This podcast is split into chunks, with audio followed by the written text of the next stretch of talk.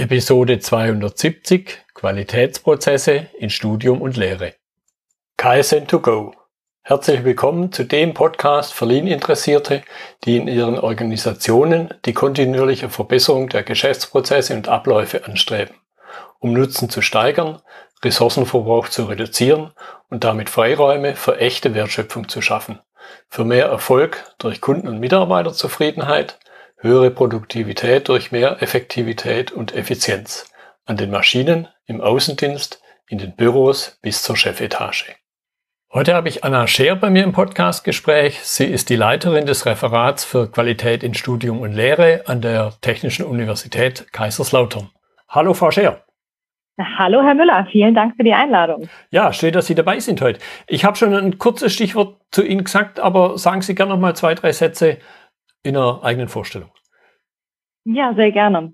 Ja, wie Sie gerade schon gesagt haben, mein Name ist Anna Scheer und ich leite seit nunmehr eineinhalb Jahren das Referat Qualität in Studium und Lehre an der Technischen Universität Kaiserslautern und bin seit etwa, ich würde sagen, 2018 vorwiegend im Qualitätsmanagement tätig, vorwiegend äh, vorher an der Friedrich-Schiller-Universität Jena und habe da zunächst auf Studiengangsebene, auf Fakultätsebene angefangen, mich damit zu beschäftigen und darf jetzt eben seit letztem Jahr hier an der TUK, wie wir sie gerne abkürzen, das Gesamtqualitätsmanagement im Bereich Studium und Lehre koordinieren und ähm, weiterentwickeln. Und das ist eine sehr herausfordernde und sehr spannende, aber vor allem auch eine sehr vielseitige Aufgabe, bei der ich mich einfach freue, dass ich mich da jetzt mit Ihnen die nächsten paar Minuten drüber unterhalten mhm. kann. Mhm. Ja, ich könnte mir das auch vorstellen, man als früherer Absolvent der Uni Kaiserslautern, es ist eine Universität, auch wenn es jetzt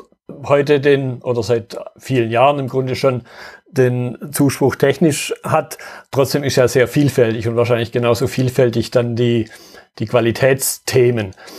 Und vielleicht zum Einstieg mal die Frage, was sind denn so Qualitätskriterien im Kontext von Studium und Lehre? Äh, ja, das ist äh, natürlich die Frage, die, glaube ich, auf der Hand liegt, wenn man so ein Gespräch beginnt oder wenn man sich für Qualität in Studium und Lehre interessiert. Es ist, glaube ich, gleichzeitig aber auch eine Frage, die relativ umfangreich zu beantworten ist. Und wenn man das Ganze versucht, ein bisschen auf den Punkt zu bringen, dann kann man, glaube ich, sagen, dass die Qualitätskriterien für Studium und Lehre oder im Kontext von Studium und Lehre vor allem natürlich darauf ausgelegt sind, Studierenden zum einen gute Studienbedingungen zu bieten und sie andererseits eben auch auf den Arbeitsmarkt vorzubereiten. Und um das zu gewährleisten, ist insbesondere in den letzten Jahren, würde ich sagen, ein relativ großes oder ein relativ detailliertes Regelungswerk entstanden, nämlich zunächst die Musterrechtsverordnung zur Studienakkreditierung, die wiederum basiert auf dem Studienakkreditierungsstaatsvertrag, die dann auch wiederum umgesetzt wurde in verschiedene landesspezifische Regelungen, in die Landesverordnungen zur Studienakkreditierung, wo einfach genau diese Qualitätskriterien im Einzelnen aufgeführt sind. Und mhm. die sind teilweise sehr übergreifend. Also dann geht es einfach darum, ähm, ein Bachelorabschluss hat etwa 180 Leistungspunkte oder 100, 180 bis 240 Leistungspunkte. Ein Masterstudiengang baut in der Regel auf einem Bachelorstudiengang auf. Das heißt, ich kann keinen Master studieren, ohne einen Bachelor studiert zu haben oder einen Bachelor-äquivalenten Studiengang. Und teilweise ist es aber auch schon sehr, sehr detailliert. Da gibt es dann Regelungen in, in dieser Landesverordnung, in denen es dann darum geht, wie viele Prüfungen kann ich eigentlich Studierenden in einem Semester zumuten, wie viele Prüfungen können sie machen, wie viele Leistungspunkte müssen Module mindestens haben. Ähm, und das ist also sehr äh, ausufernd, würde ich sogar sagen, mhm. an der Stelle, obwohl es eigentlich nur das eine Dokument ist oder das eine große Dokument, an dem sich die Studiengänge messen lassen müssen. Aber ähm, das ist einfach, ja, es ist sehr detailliert, sehr intensiv und es ist vor allem zurückzuführen, oder das waren so die Ideen dahinter, natürlich mit der Umgestaltung der Diplomstudiengänge auf die Bachelor-Master-Studiengänge und geschuldet natürlich der Idee der gegenseitigen Anerkennung von Studienabschlüssen, mhm. von Studienzeiten, von Kompetenzen, die erworben sind, nicht nur in Deutschland, sondern auch in Europa. Und deshalb ist das natürlich alles ein ein System, das von sehr, sehr vielen Einflussfaktoren, ähm, naja, gestaltet wird, möchte ich fast sagen. Mhm. Also es sind die einzelnen Akteure natürlich im Hochschulsystem, angefangen von den Hochschulen selbst, über Akkreditierungsagenturen, über die Kultusministerkonferenz, die Hochschulrektorenkonferenz. Aber es sind eben natürlich auch internationale Prozesse, die da eine Rolle spielen, weil es eben beispielsweise um so Dinge geht wie internationale Anerkennung, dass ich eben Studiengänge in Frankreich anfangen kann und in Spanien zu Ende studieren kann, um es einfach mal ins Unreine zu sprechen, mhm. so dass da auch immer wieder übergeordnete Gesetze, ähm, die einfach basieren auf Bologna, auf Lissabon, die dann da auch immer wieder ihr, ihre Rolle spielen, einen Einfluss haben, so dass es insbesondere, äh, wenn es dann wirklich in den internationalen Vergleich geht, einfach ein Ziel ist, dort allgemeine Standards zu schaffen, die dann natürlich wieder bundesweit oder auf Landesebene, auf nationaler Ebene und im Fall von Deutschland dann eben noch wieder auf Bundeslandebene ähm, detailliert werden und ausgelebt werden. Hm, hm. Ja, wenn ich das jetzt mal so in, ich drück's mal so aus, in, in den klassischen Kontext eines Produktes. Nicht nur, ja. weil ich hier, wenn ich aus dem Fenster gucke, ein Auto sehe, äh, übertrage ein Stück weit, oder habe ich ganz deutlich rausgehört, ein wichtiger Punkt ist einfach die Vergleichbarkeit. Mhm, absolut, absolut. Ja, da stimme ich zu. Und wahrscheinlich, wenn wir bei den Autos sind, äh, vielleicht auch wirklich die Modularisierung im Sinne von, äh, dass einzelne Komponenten übertragbar sind. Also ich bin überhaupt keine Expertin für Autos, deswegen äh, möchte ich mich bei allen entschuldigen, die sich da besser auskennen und die jetzt vielleicht die Augen rollen über den Vergleich. Aber das ist ja, soweit ich das mitbekommen habe, ja auch durchaus eine Idee bei den Automobilherstellern, dass gerade die Großen gerne versuchen, Komponenten herzustellen, die dann eben nicht nur für das eine Modell passen, sondern die dann vielleicht auch in das andere Modell passen, ähm, was aber ansonsten ein bisschen anders aussieht, sodass ja. einfach nicht jedes Mal wieder was Neues entwickelt mhm. werden muss. Und das ist an der Stelle auch definitiv so. Ja, also ich denke einfach mal nur über den Nutzer nach. Und mein, ich, wir haben jetzt nur mal zwei Autos hier im Haushalt und wenn ich mir jetzt überlege, das kommt mir jetzt gerade zuerst in der Unterhaltung, wenn jetzt nicht der Blinker überall an der gleichen Stelle wäre und das mhm. geht schon los, der eine hat halt eine automatische Feststellbremse, der andere nicht.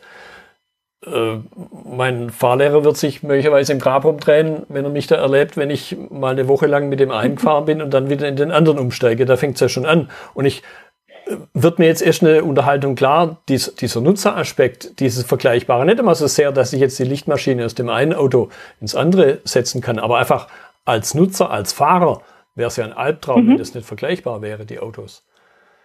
Ja, und das ist, glaube ich, auch gleichzeitig eine der großen ähm, Herausforderungen, in der wir uns im Qualitätsmanagement im Bereich Studium und Lehre äh, befinden, wobei das natürlich auch äh, ja in jedem anderen Kontext, in dem irgendwie Konkurrenz besteht, also eigentlich auch in, natürlich in der freien Wirtschaft, mhm. seien es Automobilhersteller oder andere Unternehmen, ähm, dass man natürlich einerseits die Vergleichbarkeit braucht, Andererseits aber ja natürlich irgendwie eine, eine UVP äh, ja. irgendwie schaffen möchte. Also irgendwie natürlich dem eigenen Studiengang, dem eigenen Studienangebot äh, das gewisse Extra verleihen möchte, so dass die Studierenden dann sagen, ach, den Studiengang studiere ich aber lieber an der TUK und nicht mhm. ähm, an einer anderen Universität oder Hochschule in Deutschland. Also das ist genau so ein so ein Spannungsfeld, glaube ich, in dem sich Wirtschaftsunternehmen befinden, in dem man sich auch im, im Bereich der Studienqualität natürlich befindet, weil man natürlich einerseits die Durchlässigkeit schaffen möchte innerhalb eines Studienprogramms, aber eben dann auch zwischen Bachelor- und Masterstudiengängen. Und andererseits möchte man natürlich genau ähm, dieses eine Zusatzangebot bieten, das dann eben die Studieninteressierten davon überzeugt, und doch eben an der eigenen Universität zu studieren und nicht woanders. Mhm. Und das muss aber eben wiederum trotzdem in diesen Qualitätsrahmen reinpassen. Also das sind tatsächlich die Herausforderungen, denen man dann ganz konkret bei der Studiengangsgestaltung auch gegenübersteht. Ja, und wir haben ja noch gar nicht gesprochen über die vielfältigen inhaltlichen Unterschiede. Wenn ich mir jetzt eben mal in meinem Fall ein Ingenieur, Elektrotechnik, Ingenieursstudium anschaue, und, das, mhm. und selbst da ja schon ein breites Feld der Vertiefungsrichtungen existiert. Und wenn ich jetzt mir anschaue, meine Tochter was die im Bereich äh, Skandinavistik, gut, da ist wieder relativ eingeschränkt vielleicht, was da alles dazugehört, eben im Vergleich zu so einem Ingenieurwissenschaftlichen Studium, da liegen ja Galaxien dazwischen, wenn ich mir das so Absolut. überlege. Ja, und eben dem Kontext wäre es ziemlich interessant, würde ich sagen, mal sich anzuschauen, wer denn überhaupt alles mitwirkt, wenn man sich das Thema Qualitätsmanagementsystem an der Hochschule anguckt. Ja, also wenn wir uns da jetzt direkt auf die Hochschule selbst fokussieren und jetzt diese ganzen anderen Akteure, Akteurinnen, die ich schon kurz angesprochen habe aus der Politik ähm, beispielsweise, wenn man die einfach mal außen vor lässt und sich wirklich auf das Innere fokussiert, dann kann man das eigentlich, glaube ich, ganz grob zusammenfassen als äh, die Mitglieder der Hochschule. Und Mitglieder heißt in dem Fall tatsächlich sehr viele verschiedene Statusgruppen, einfach dadurch, dass ähm, Universitäten ja diese oder Hochschulen insgesamt diese Besonderheit haben, nenne ich es jetzt mal, dass ja ganz viel Selbstverwaltung besteht. Das heißt, ganz viel passiert in Gremien und in diesen Gremien sind dann immer äh, Professoren, Professorinnen, Studierende, wissenschaftliche MitarbeiterInnen und MitarbeiterInnen aus Technik und Verwaltung beschäftigt oder die sind Mitglied in diesen Gremien. Und dadurch sind es wirklich eigentlich alle Gruppen, die dieses Qualitätsmanagementsystem mitbegleiten. Sei das entweder in informellen Abstimmungsrunden, wenn äh, neue Ideen überlegt werden, wenn das so ein bisschen hin und her gespielt wird und man sich erstmal in einer Art Brainstorming Gedanken darüber macht. Mhm. Oder dann aber auch wirklich, wenn es ganz äh, offiziell verabschiedet wird, nämlich in diesen Gremien, wie beispielsweise dem Hochschulsenat, ähm, wenn da neue Beschlüsse einfach gefasst werden oder geteilt werden. Dadurch sind die Vertretungen von allen ähm, Beteiligten, wie gesagt, von äh, den Studierenden bis hin zu den ProfessorInnen beteiligt an diesem Qualitätsmanagementsystem. Mhm. Da sehe ich jetzt aber im Grunde oder auch dann eben bei, bei den anderen ja, Mitwirkenden kann man es fast nicht nennen. Da gibt es schon diese, diese aktive Mitwirkung, wenn ich es jetzt auf einen Unternehmenskontext übertrage, alle, die in dem Unternehmen drin sind, ein Stück weit auch Zulieferer und dann da draußen der Rest, in Anführungszeichen, wo einerseits die Kunden sind und andererseits eben übergeordnete Instanzen, die sowas wie Standards schaffen, dass die Stecker in die Steckdosen passen und andere Dinge. Mhm. Ich glaube, die Besonderheit ist an der Stelle noch, wenn man, wenn man so weit gehen kann und vielleicht die, die Studierenden mit den Kunden und Kundinnen gleichsetzt, was natürlich alleine nicht, nicht funktioniert. Also der Vergleich hakt schon ein bisschen. Aber ähm, das ist, glaube ich, was Besonderes, dass, ähm, also in der Wirtschaft ist es ja oft so, dass Kundinnen und Kunden einen Einfluss haben auf das Produkt dadurch, dass sie es entweder kaufen oder nicht kaufen. Also so, dass äh, die Nachfrage bestimmt das Angebot so ein bisschen einfach. Mhm. Und das ist in dem Qualitätsmanagementsystem nochmal verstärkt. Denn natürlich ist es auf der einen Seite so, wenn das Angebot irgendwie nicht den Qualitätsstandards genügt oder wenn es nicht gefällt, dann gibt es natürlich weniger Studierende. Aber auch an der Universität selbst können eben die Studierenden oder müssen die Studierenden sogar durch die Mitwirkung beispielsweise in Gremien oder auch durch externe Begutachtungen, die auch immer Teil des Qualitätsmanagementsystems sind und in die die Studierenden regelhaft eingebunden sind, dadurch wirken sie wirklich auch ganz aktiv an der Entscheidungsfindung und an der Gestaltung des Qualitätsmanagements mit und somit auch wiederum an der ähm, Gestaltung der eigenen Studiengänge, also des Produkts sozusagen. Ja. Also das ist tatsächlich, tatsächlich auch eine gesetzliche Vorgabe, dass die Studierenden regelmäßig in die Weiterentwicklung der Studiengänge eingebunden sein müssen. Das heißt, an der Stelle ist, glaube ich, noch ein, ein stärkeres Involvement, indem man nämlich nicht nur durch seine Kauf- oder Nicht-Kaufentscheidungen ja. Einfluss hat auf das System, sondern wirklich aktiv daran mitwirkt an diesen Gestaltungen. Ja, mir, mir kommt da jetzt eben der Gedanke in den Sinn, diese Kauf- oder Nicht-Kaufentscheidung ist natürlich einerseits eine relativ starke Entscheidung, andererseits aber sehr digital, um mal einen technischen Begriff zu verwenden. Nicht, ich bin im Grunde als Autofahrer, nehmen wir wieder das Beispiel, bin ich ja nicht in das mhm. Qualitätsmanagement, in die Qualitätsentwicklung des Automobilherstellers einbezogen, sondern ich entscheide mich halt, ne, ich kaufe das nicht, weil ich gehört habe, dass mir das Auto nach zwei Kilometern auseinanderfällt. Genau.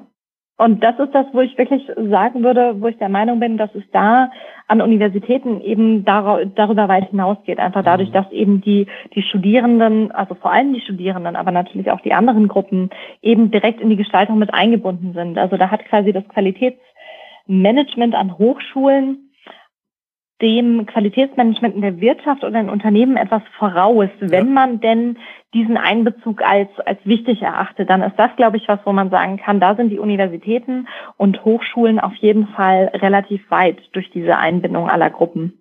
Ja, und ich glaube, das ist eben auch die Chance, daraus was zu lernen. Ich möchte vielleicht äh, an, an der Stelle noch auf einen weiteren, eine weitere Gruppe eingehen, die Sie ganz am Anfang genannt haben, nämlich irgendwann später sind die Studenten ja fertig mit ihrem Studium und sind dann irgendwo in der sogenannten freien Wirtschaft unterwegs und, und Sie haben mhm. ja den Begriff auch verwendet. Wie, wie sieht da die, die Wechselwirkung, die Einflussnahme vielleicht auch aus? Die ist ähm, vielseitig und glaube ich nicht immer ganz genau äh, klassifizierbar. Also wir haben natürlich auf der einen Seite, und das ist was, was mit äh, Bologna, also vor allem mit der Umstellung auf Bachelor und Master, ähm, viel stärker an den Vordergrund gerückt ist, als das äh, früher der Fall war. Wir haben eine ganz klare Fokussierung der Studiengänge auf die Berufsbefähigung. Das heißt, Bachelor- und Masterstudiengänge müssen für einen Beruf befähigen. Das heißt nicht, dass dieser Beruf immer klar definiert sein muss. Also es ist nicht so, dass ich einen Studiengang studiere. Also manchmal ist es natürlich so, wenn ich Medizin studiere, dann ist irgendwie mhm. klar, ich möchte danach Ärztin oder Arzt werden. Bei vielen anderen Studiengängen, also Sie selber brachten ja vorhin das Beispiel Ihrer Tochter, die Skandinavistik studiert, da gibt es natürlich nicht das eine Berufsbild danach. Aber es gibt grundsätzlich die Idee, dass man mit diesen Studiengängen in der Lage sein muss, einen bestimmten oder eben nicht einen bestimmten, sondern eine, eine Berufsgruppe, eine Auswahl an Berufen zu übernehmen. Und äh, das ist tatsächlich was, äh, das viel ähm, verlangt von den Studiengängen natürlich, weil einfach erwartet wird, dass man sich an, an, an den Entwicklungen in der Wirtschaft orientiert. Gleichzeitig ist es aber natürlich auch ganz wichtig, dass Hochschulen und Universitäten sich eben nicht ausschließlich daran orientieren, sondern eben vielleicht auch durch die Forschung, durch die mhm. Innovation diese Entwicklungen mitgestalten. Das heißt, möglicherweise gibt es auch eine Interaktion oder eine Einflussnahme in der Hinsicht, wenn ich Studierende ausbilde, die am Schluss eine bestimmte Qualifikation Qualifikation haben, dass dann auch irgendwann in der Wirtschaft mehr und mehr klar wird, wie wichtig diese Qualifikation eigentlich sein könnte, weil vielleicht die Innovationen an den Hochschulen oder an den äh, Forschungsinstitutionen, an den Forschungseinrichtungen, die es gibt, vielleicht sogar schon vor denen in der Wirtschaft stehen. Das mhm. ist sicherlich nicht immer der Fall, aber ab und zu sicherlich schon, so dass man dann einfach schauen muss, okay, wie kann die, wie können die Qualifikationen, die die Studierenden oder Absolventen zu dem Fall, äh, zu dem Zeitpunkt dann haben, wie können die sinnvoll in der Wirtschaft eingesetzt werden? Und dadurch gibt es immer, na, ich würde sagen, so gewisse Wechselwirkungen einfach in beide Richtungen. Ja. Das ist der eine Teil.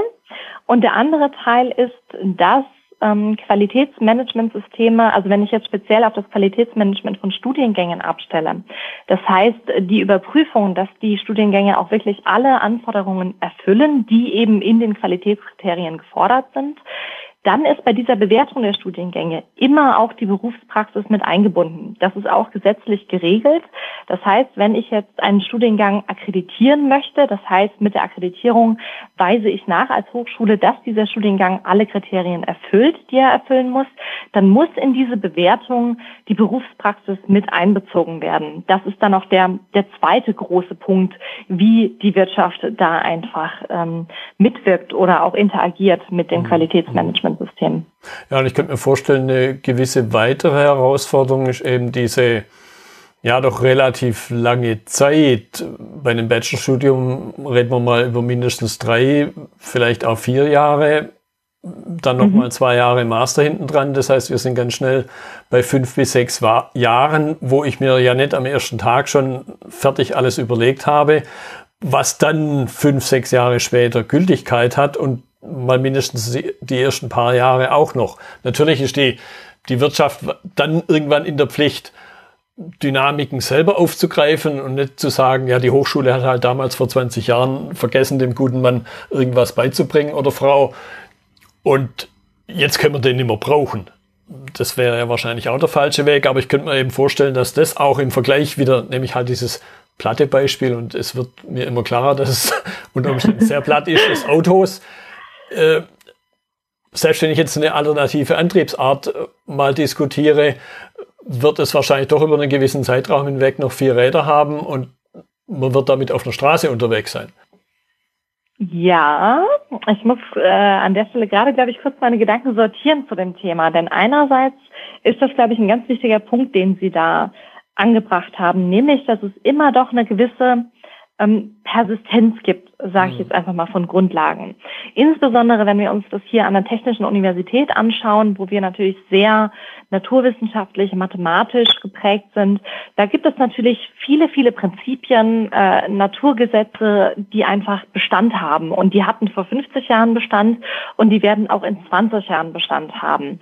Und so schnell wandelt sich dann auch einfach aus meiner Einschätzung, aus meiner Erfahrung nach die Wirtschaft auch nicht, dass es nicht gelingen könnte, damit Schritt zu halten, auch in der Ausbildung. Mhm. Das ist der eine Punkt. Und das ist auch, also wir kommen im Gespräch immer mehr auf diese oder immer wieder auf diese Kriterien, die das Ganze, glaube ich, ein bisschen ähm, äh, auch ausgreifen, die Punkte, die Sie hier bringen, dass nämlich genau die Aktualität der Studieninhalte auch eines dieser Qualitätskriterien ist, das eben regelmäßig überprüft werden muss. Das heißt, dass auch an die Gestaltung von Studiengängen der Anspruch besteht, diese möglichst aktuell zu halten. Das ist der eine ganz große Bereich. Und der andere ist der, dass die Ausbildung auch ganz, ganz stark kompetenzorientiert sein soll. Das heißt, dass die Studierenden ähm, natürlich Fachwissen mitbekommen. Das ist unerlässlich, auf jeden Fall.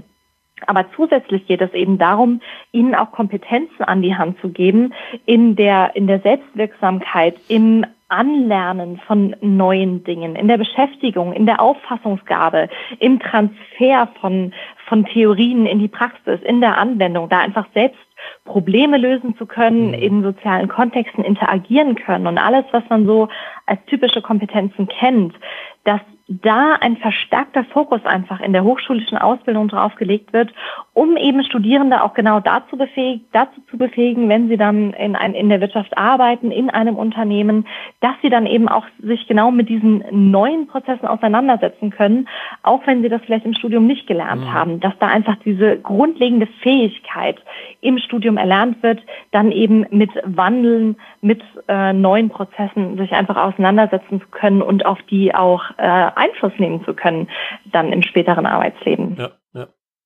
Jetzt, glaube ich, ist unbestritten, haben wir schon drüber gesprochen, dass die Inhalte sehr vielfältig sind an, an einer Hochschule, also in den einzelnen Studiengängen. Ich könnte mir aber vorstellen, dass ein, ja, ich sag's mal, ein Laie, und da nehme ich mich jetzt hier mal definitiv nicht mit aus, dass der sich gar nicht bewusst ist, welche Vielfalt Hochschulprozesse, die der Qualitätssicherung unterliegen, haben können. Und vielleicht zumindest mal ansatzweise können Sie ein paar Beispiele geben, was alles dazugehört, außer dem Studiengang an sich und sein Inhalt und dass der eben auf diese Dinge passt, wie Sie es gerade dargestellt haben. Mhm. Ähm, jein, also ich würde eigentlich ganz gerne bei dem Studiengang bleiben, mhm. weil äh, die, dass er das alles erfüllt, ist ja die eine Sache, aber die andere Sache ist ja, mit welchem Prozess kann ich das denn sicherstellen? Und auch hier sind wir einfach wieder in dem Bereich dessen, was relativ stark gesetzlich reguliert ist, nenne ich es jetzt einfach mal. Und das ist der ganze Bereich der Akkreditierung. Wir haben in Deutschland in eigentlich allen Hochschulgesetzen in allen Bundesländern irgendwo den Passus drinstehen, dass Bachelor- und Masterstudiengänge zu akkreditieren sind. Mhm. Das heißt, ich darf einen Studiengang nur dann anbieten, wenn er eben akkreditiert ist und wenn er diese ganzen ähm, Kriterien eben erfüllt. Und der Prozess der Akkreditierung ist also quasi der Nachweis der Erfüllung dieser Kriterien. Und äh, die Erstakkreditierung setzt normalerweise an, nachdem ein Studiengang eingerichtet ist. Das heißt, da hat sich dann die Universität oder die Hochschule Gedanken darüber gemacht, dass sie jetzt einen bestimmten Studiengang zu einem bestimmten Thema gerne anbieten möchten. Idealerweise, weil eben ein Bedarf besteht, weil festgestellt wurde, okay, wir haben studiert, wir haben in der Wirtschaft festgestellt, es gibt einfach gewisse Bereiche, da haben wir im Moment noch zu wenig Fachkräfte oder da werden einfach gewisse ähm, Fähigkeiten nur teilweise erlernt und in den bisherigen Studiengängen. Und wir glauben, wir können jetzt neues Studienangebot schaffen, das eben genau diese Marktlücke füllt und Fachkräfte ausbilden kann, Studierende ausbilden kann, die in der Lage sind, genau diesen Bedarf, den es in der Wirtschaft gibt, auszufüllen. Und nachdem diese Entscheidung getroffen wurde und die Universität grundsätzlich die Entscheidung getroffen hat, diesen Studiengang jetzt einzuführen und in den meisten Fällen gibt es dann noch eine entweder eine Zustimmung oder zumindest äh, die Notwendigkeit, dass das Ministerium, das Zuständige in dem jeweiligen Bundesland kein Veto einlegt, dann kann dieser Studiengang angeboten werden. Und bevor aber wirklich Studierende in diesen Studiengang eingeschrieben werden können, gibt es eben die Notwendigkeit, die Akkreditierung zu durchlaufen und die sieht eben genau vor, dass der Studiengang gewisse formale Kriterien erfüllt, die überprüft werden auf der einen Seite und auf der anderen Seite, dass aber auch gewisse fachlich-inhaltliche Anforderungen erfüllt werden. Und zu diesem Zwecke gibt es dann eine Gutachtergruppe, die in der Regel aus mindestens zwei Professoren, Professorinnen aus ähnlichen Fachgebieten oder aus verwandten Fachgebieten besteht, aus einer Vertretung der Berufspraxis, die ich vorhin schon angesprochen habe, und aus einem oder einer Studierenden. Mhm. Und deren Aufgabe ist es dann wirklich, diesen, diesen ganzen Prozess zu bewerten. Nicht den Prozess, sondern den Studiengang und am Schluss ein Votum abzugeben, ob das ein guter Studiengang ist, der einfach wirklich akkreditiert werden kann, ob der zwar gut ist, aber noch ein paar Schwächen hat. Das heißt, in dem Fall werden dann gewisse Auflagen vergeben, äh, die dann noch erfüllt werden müssen, bevor der Studiengang wirklich rundum gelungen ist, nenne ich es jetzt einfach mal, oder ob die beispielsweise sagen, naja, das ist eigentlich totaler Unsinn, da werden ganz viele Vorgaben verletzt, den Studiengang kann man eigentlich gar nicht auf den Markt bringen mhm. und dann wird natürlich empfohlen, dass der nicht akkreditiert wird. Mhm. Und die letztliche Entscheidung trifft je nach Ausgestaltung des Qualitätsmanagementsystems entweder die Hochschule selbst, nämlich immer dann, wenn die Hochschule selbst akkreditiert ist, das heißt in dem Kontext Systemakkreditierung oder eine externe Stelle, das ist in Deutschland der Akkreditierungsrat, wo eben auch wiederum Experten drin sitzen. Da sind Vertretungen von ProfessorInnen, von Studierenden aus der Berufspraxis, aber auch Vertretungen aus den jeweiligen Bundesländern, die dann im Akkreditierungsrat vertreten sind und wo dann nochmal drauf geschaut wird, okay, erfüllt dieser Studiengang alle Kriterien und wenn ja, dann wird er eben akkreditiert. Mhm. Da entsteht bei mir jetzt der, der Vergleich mit einem klassischen Audit, wobei das Audit ja im Grunde ein bisschen vereinfacht nur prüft, wird das gemacht, was jemand aufgeschrieben hat. Während es hier, höre ich zumindest raus, sich doch stärker auf der inhaltlichen Ebene bewegt. Bei der Akkreditierung. Kann, kann man das so mhm. vergleichen? Also es gibt zwei Elemente. Es gibt den formalen Teil und es gibt den, den inhaltlichen Teil. Und das ist ähm, ich, jein, also es wird eher, also Audit passt insofern, wenn wir sagen, es wird wirklich geschaut, ob die gesetzlichen Vorgaben eingehalten werden. Darum geht es nämlich mhm. eher, weil die eben festgelegt sind. Und ich habe natürlich äh, in der inhaltlichen Ausgestaltung äh, Freiheiten. Und diese Freiheiten sind gerade im Bereich Forschung und Lehre unglaublich wichtig. Die sind vom Grundgesetz geschützt und an die sollte man auch möglichst natürlich nicht rangehen. Aber ähm, Trotzdem muss, muss natürlich äh, das Prinzip verfolgt werden, dass diese Studiengänge eben berufsqualifizierend sind. Mhm. Und das wird quasi überprüft. Das heißt, auch wenn es inhaltlich heißt, geht es ähm, nicht an allen Stellen wirklich um konkrete Inhalte. Also natürlich gibt es die Elemente, wo geschaut wird, äh, sind alle Grundlagenelemente äh, vorhanden. Also gerade in den Naturwissenschaften ähm, ist in der Physik alles enthalten, ist in der Mathematik alles enthalten, was ich brauche, um spätere Prozesse zu verstehen. Aber inhaltlich heißt eben auch, äh, solche Dinge wie werden, gibt es Nachteilsausgleiche in dem Studiengang? Gibt es genug Möglichkeiten, Schwerpunkte zu wählen, um eine individuelle Vertiefung zu ermöglichen? Sind die Qualifikationsziele, die der Studiengang verfolgt, auch wirklich dem Niveau angemessen? Sprich, mhm. sind die einem Bachelor-Äquivalent oder einem Master-Äquivalent? Also es wird hier schon sehr stark nochmal an externen Vorgaben gemessen und gar nicht ähm, ausschließlich am eigenen Inhalt. Mhm. mhm. Jetzt weiß ich aus einem anderen Kontext raus, dass die TU Kaiserslautern eine solche Systemakkreditierung hat. Und, und Sie hatten es ja gesagt, man muss es nicht mhm. haben. Ich könnte mir aber eben vorstellen, ja. dass es Vorteile hat, sonst wird man sich wahrscheinlich den damit verbundenen Aufwand ja sparen. Und, und vielleicht den, den Punkt noch ein bisschen vertieft. Welche Rolle übernimmt diese Systemakkreditierung dann? Ja, die Systemakkreditierung ist, ich habe es ja eben schon kurz angesprochen, nochmal eine Akkreditierung auf einer übergeordneten Ebene, dass nämlich das gesamte Qualitätsmanagementsystem selbst äh, akkreditiert wird. Das heißt, ähm, es wird eigentlich der Hochschule attestiert, dass sie selbst in der Lage ist, die Qualität der Studiengänge adäquat zu beurteilen und gute Entscheidungen zu treffen, um das äh, ganz verkürzt einfach mal darzustellen. Mhm. Und der große Vorteil an der Stelle liegt natürlich in der äh, Gestaltungsfreiheit, die einfach an der Stelle größer ist, als wenn es diese Systemakkreditierung nicht gibt.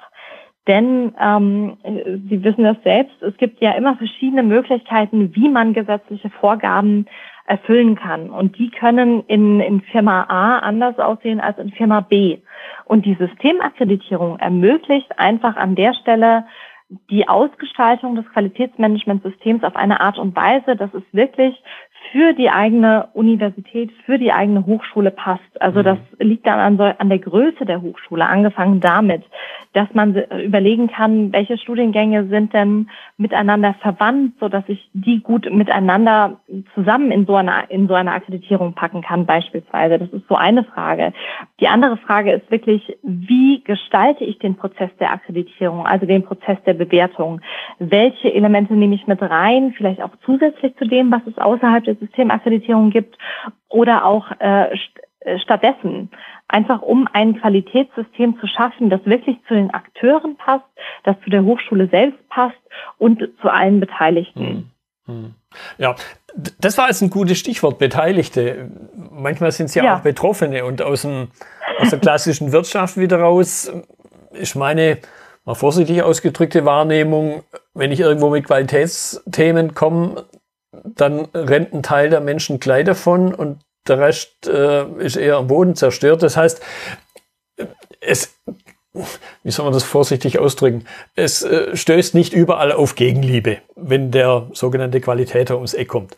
Und jetzt mal die Frage, oder auch anders ausgedrückt, es ist halt manchmal ein lästiges Übel. Also warum ist schon klar, trotzdem muss es nicht Spaß machen. Wie wird es an der Hochschule aufgenommen, gerade aufgrund der doch recht breiten Vielfalt wieder der Beteiligten, wie wir es vorhin hatten?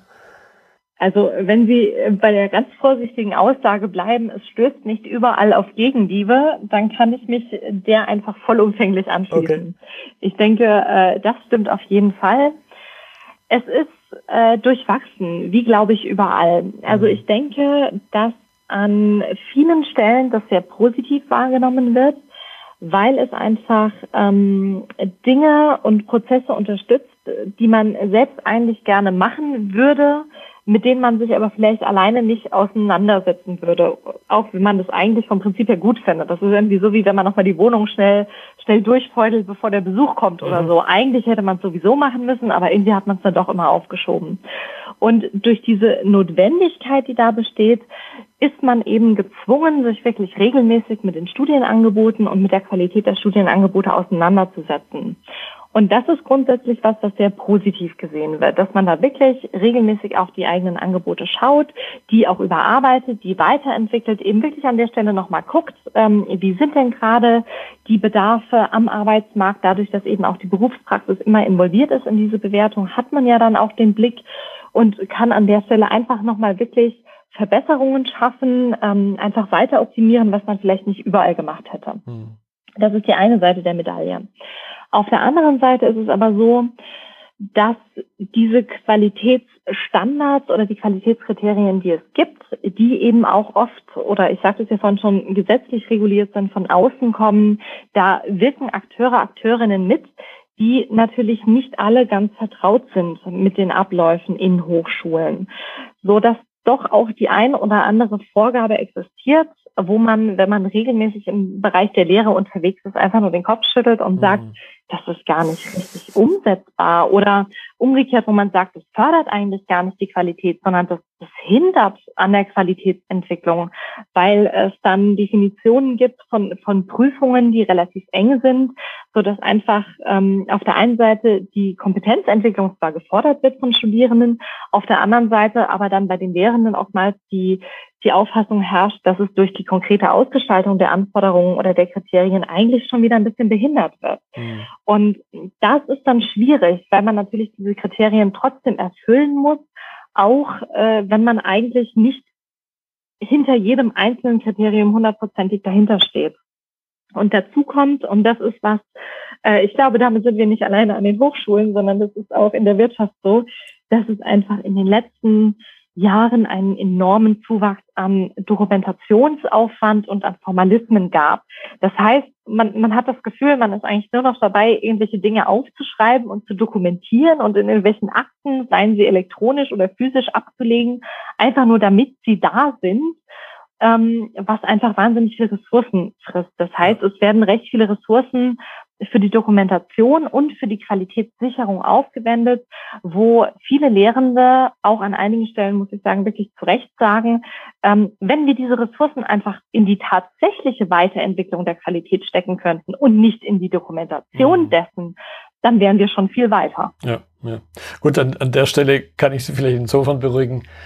Natürlich mag das immer mehr zunehmen, aber dieser uralte Spruch, und, und der begleitet mich mein schon nicht ganz kurzes Berufsleben. Wer schreibt, der bleibt.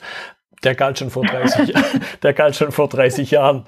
Äh, aber ich gebe Ihnen völlig recht und ich hatte vor einiger Zeit eine Episode mit jemand aus dem Krankenhauskontext raus und der hat auch gesagt, die meiste Zeit sind die Ärzte, sitzen sie vor ihrem Bildschirm, weil sie irgendwelche Dinge dokumentieren müssen. Und mhm. ja, vielleicht jetzt nicht unbedingt quantifiziert, aber dieses, dieses Bild, das man vielleicht von draußen hat, der Arzt äh, springt nur von Patient zu Patient, ist leider auch nicht so.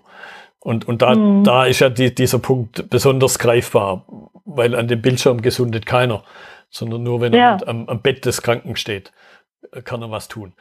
Vielleicht. Ja, aber gleichzeitig, ja. ich glaube, das, das passt eben an der Stelle. Es muss eben ordentlich dokumentiert werden, damit nämlich der nächste Arzt oder die Natürlich. nächste Ärztin sieht, welche Medikamente wurden denn schon ja. verabreicht. Und ja. so hilft es dann letztlich doch. Aber es ist einfach oft schwierig, das in dem mhm. Moment selbst zu sehen. Also und ja, wie gesagt, manchmal muss man, glaube ich, auch an der Balance noch ein bisschen mhm. justieren, ja. damit das nicht in ein absolutes Missverhältnis rutscht. Ja, ja. Und jetzt würde ich ganz gerne an der Stelle, wir haben immer schon mal wieder so die Punkte leicht gestrichen, aber vielleicht zum Abschluss noch, noch die Frage, die, dieser Transfer oder diese Übertragung, was könnten also Unternehmen und die meisten meiner Zuhörer kommen jetzt aus dem Kontext raus, vielleicht auch in der Personalentwicklung, in der Weiterbildung, weil da ich, sehe ich jetzt die größte Ähnlichkeit zu einer Hochschule, von den Qualitätsprozessen einer Hochschule lernen. Was mhm. kann man übertragen? Vielleicht auch, was ist anders? Das, also ich finde das insofern interessant, äh, dass Sie den Vergleich mit der Personalentwicklung sehen, weil ich immer das Qualitätsmanagementstudium und Lehre eher mit dem äh, Produktqualitätsmanagement gleichsetzen würde ein bisschen und würde eigentlich die Personalentwicklung oder Personalqualifizierung ähm, sogar ein bisschen als äh, parallel laufenden Prozess, aber nicht unbedingt deckungsgleichen Prozess sehen. Also von daher finde ich das ganz ganz interessant. Aber wenn ich in die Personalentwicklung gehe oder versuche, eine Parallele zu ziehen, ähm, dann ist das, glaube ich, wirklich, dass man tagtäglich damit konfrontiert wird, was denn das Produkt ist. Also ich glaube, dass die Identifikation der Mitglieder einer Hochschule mit dem Produkt, also quasi mit den Studiengängen, die angeboten werden oder auch mit den, mit den Forschungsoutput, dass die sehr hoch ist, einfach dadurch, dass man wirklich äh, ständig in diese Qualitätsprozesse in irgendeiner Art und Weise mit eingebunden ist, dass man wirklich die ganze Zeit äh, mitwirkt, äh, sich damit auseinandersetzt und ja auch die Personalentwicklung selbst, also die Weiterbildung des Personals in diesen Qualitätskriterien auch äh, verankert ist. Und dadurch äh, entsteht da, glaube ich, einfach eine sehr, sehr große Identifikation, die natürlich der Weiterentwicklung oder auch insgesamt der, der Effizienz und auch der, der Wirksamkeit des Systems sehr zuträglich ist. Und das ist vielleicht was, äh, naja, ich, also ich habe jetzt keine, keine konkrete Idee, wie man das umsetzen könnte, aber wenn man die Idee einfach mal mitnimmt, was vielleicht auch in ähm, Wirtschaftsunternehmen, die jetzt vielleicht nicht ganz ideell getrieben sind oder so. Ich mache jetzt immer ein Beispiel der Startups, wo alle absolut mit Feuer noch hinter dem Produkt stehen und alle sind dabei, aber das verfliegt ja irgendwann, wenn ich in einem riesigen Konzern die Buchhaltung mache oder so, dann habe ich wahrscheinlich nicht mehr so viel Identifikation mit dem Produkt selbst. Mhm.